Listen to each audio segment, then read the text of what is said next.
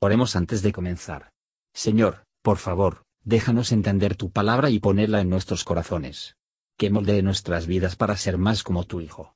En el nombre de Jesús preguntamos. Amén. Capítulo 5 Y aconteció que estando él junto al lago de Genezaret, las gentes se agolpaban sobre él para oír la palabra de Dios. Y vio dos barcos que estaban cerca de la orilla del lago, y los pescadores, habiendo descendido de ellos, lavaban sus redes. Y entrando en uno de estos barcos, el cual era de Simón, le rogó que lo desviase de tierra un poco, y sentándose enseñaba desde el barco a las gentes. Y como cesó de hablar, dijo a Simón, Tira a alta mar, y echad vuestras redes para pescar. Y respondiendo Simón le dijo, Maestro, habiendo trabajado toda la noche, nada hemos tomado, mas en tu palabra echaré la red.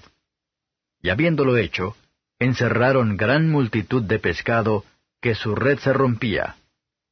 E hicieron señas a los compañeros que estaban en el otro barco, que viniesen a ayudarles, y vinieron y llenaron ambos barcos, de tal manera que se anegaban.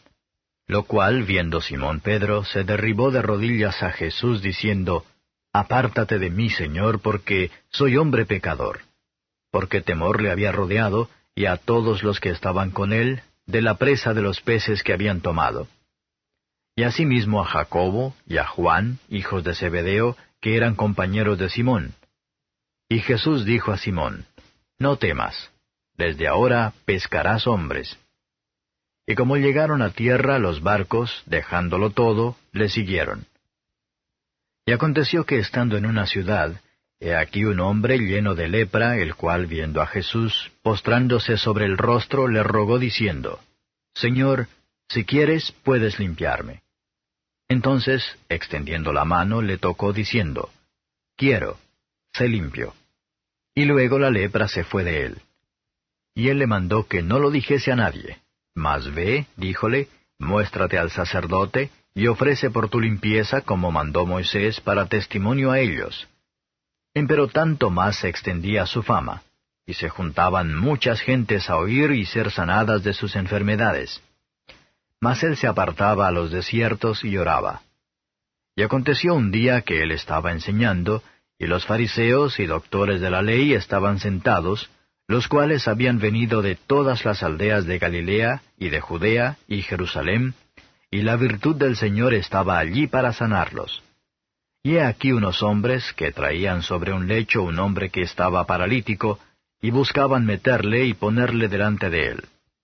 Y no hallando por dónde meterle a causa de la multitud, subieron encima de la casa y por el tejado le bajaron con el lecho en medio delante de Jesús, el cual, viendo la fe de ellos, le dice, Hombre, tus pecados te son perdonados. Entonces los escribas y los fariseos comenzaron a pensar diciendo, ¿quién es este que habla blasfemias? ¿Quién puede perdonar pecados sino solo Dios? Jesús entonces, conociendo los pensamientos de ellos, respondiendo les dijo, ¿Qué pensáis en vuestros corazones? ¿Qué es más fácil decir, tus pecados te son perdonados, o decir, levántate y anda? Pues para que sepáis que el Hijo del Hombre tiene potestad en la tierra de perdonar pecados, dice al paralítico, a ti digo, levántate, toma tu lecho y vete a tu casa. Y luego, levantándose en presencia de ellos, y tomando aquel en que estaba echado, se fue a su casa, glorificando a Dios. Y tomó espanto a todos y glorificaban a Dios, y fueron llenos de temor diciendo, Hemos visto maravillas hoy. Y después de estas cosas salió y vio a un publicano llamado Leví, sentado al banco de los públicos tributos, y le dijo, Sígueme. Y dejadas todas las cosas, levantándose, le siguió. E hizo Leví gran banquete en su casa, y había mucha compañía de publicanos y de otros, los cuales estaban a la mesa con ellos.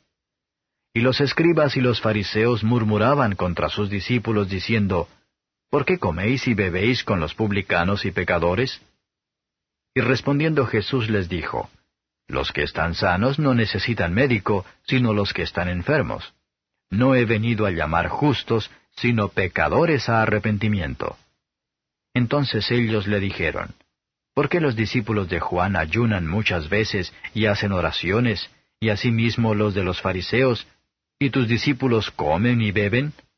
Y él les dijo, ¿Podéis hacer que los que están de bodas ayunen, entre tanto que el esposo está con ellos? Empero vendrán días cuando el esposo les será quitado. Entonces ayunarán en aquellos días. Y les decía también una parábola. Nadie mete remiendo de paño nuevo en vestido viejo. De otra manera el nuevo rompe, y al viejo no conviene remiendo nuevo. Y nadie echa vino nuevo en cueros viejos. De otra manera, el vino nuevo romperá los cueros, y el vino se derramará, y los cueros se perderán. Mas el vino nuevo, en cueros nuevos se ha de echar, y lo uno y lo otro se conserva. Y ninguno que bebiere del añejo quiere luego el nuevo, porque dice, el añejo es mejor. Comentario de Matthew Henry Lucas capítulo 5, versos 1 a 11. Cuando Cristo había hecho la predicación, le dijo a Pedro que se aplican a los negocios de su vocación.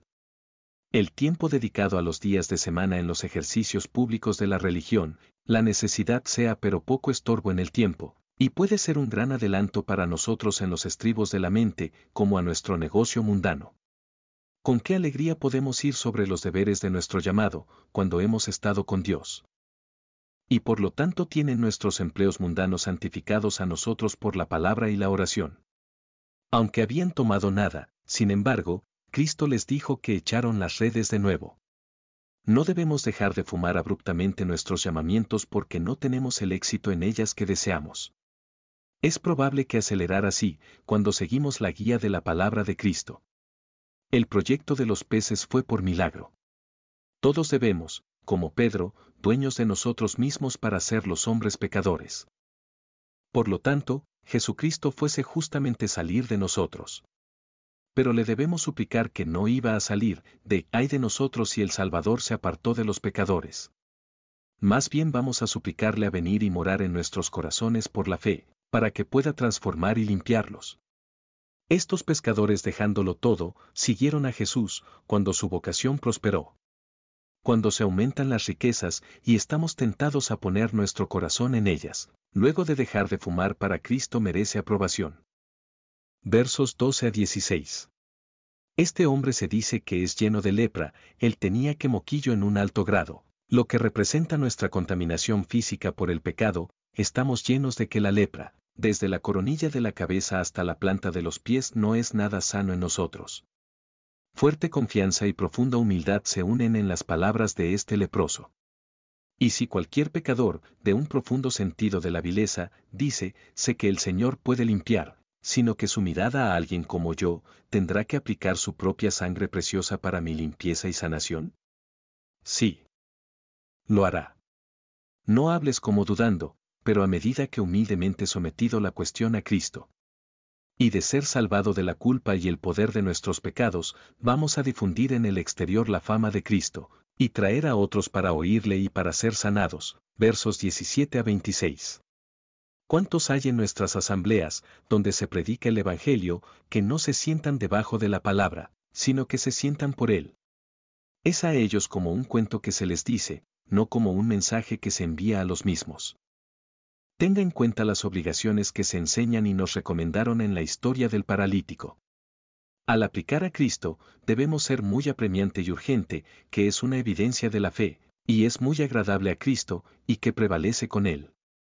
Danos, Señor, la misma clase de fe con respecto a tu capacidad y la voluntad de sanar nuestras almas. Danos a desear el perdón de los pecados más que cualquier bendición terrenal o la vida misma permítenos creer tu poder de perdonar los pecados. Entonces nuestras almas alegremente levantaré e iré donde tú plazca. Versos 27 a 39. Era un milagro de la gracia de Cristo, que iba a llamar a un publicano a ser su discípulo y seguidor.